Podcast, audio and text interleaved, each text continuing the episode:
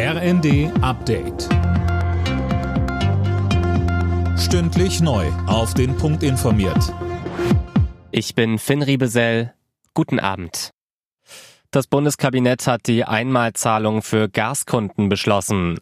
Mit der Soforthilfemaßnahme müssen die Verbraucher im Dezember keine Abschlagszahlungen leisten. Fabian Hoffmann berichtet. Es ist der erste Schritt zur Entlastung von Gaskunden, wenn der Bund die Kosten für die Abschlagszahlung von Privathaushalten und kleineren Unternehmen im Dezember übernimmt. Mieter werden im Zuge der nächsten Heizkostenabrechnung entlastet. Kostenpunkt 9 Milliarden Euro. Kommende Woche soll die Soforthilfe durch Bundestag und Bundesrat. Sie ist eine Art Überbrückung bis zur geplanten Gaspreisbremse, die im Februar oder spätestens im März greifen soll.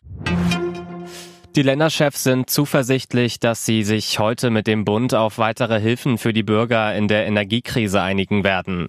Seit dem Nachmittag läuft die Ministerpräsidentenkonferenz mit Kanzler Scholz. Neben der Gaspreisbremse geht es etwa auch um den Nachfolger für das 9-Euro-Ticket. Niedersachsens Ministerpräsident Weil sagte, Wir halten es für geboten, dass wir zu einem einheitlichen Pfad von Entlastungen kommen. Wir können niemandem empfehlen, dass er in dem einen Monat Bürgerinnen und Bürger entlastet, im nächsten belastet, um sie dann wieder zu entlasten. Das verständlich zu machen, das halten wir schlichtweg nicht für möglich.